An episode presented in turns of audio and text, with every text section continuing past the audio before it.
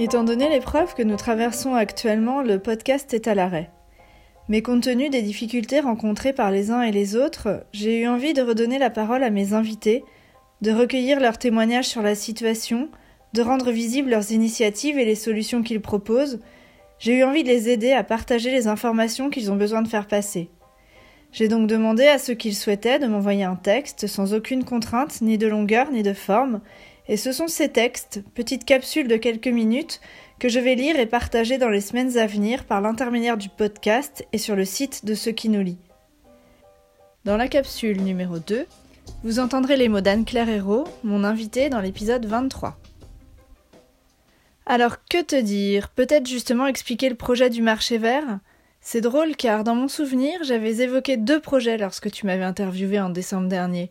Mon envie de quitter Paris et mon aspiration à créer un projet plus concret. Voilà chose faite.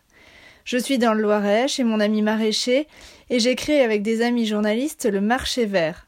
Ce dernier est en fait une carte collaborative qui recense toutes les initiatives mises en œuvre sur le territoire pour vous permettre de bien vous nourrir pendant le confinement, tout en soutenant les acteurs d'une agriculture respectueuse du vivant.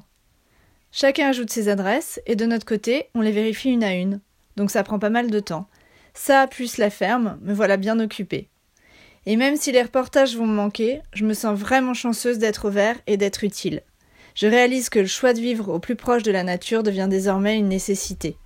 Je crois que ce confinement ne fera qu'accélérer toutes ces idées qui, juste là, peinaient à émerger. Pour découvrir le marché vert, rendez-vous sur le site lemarchévert.fr.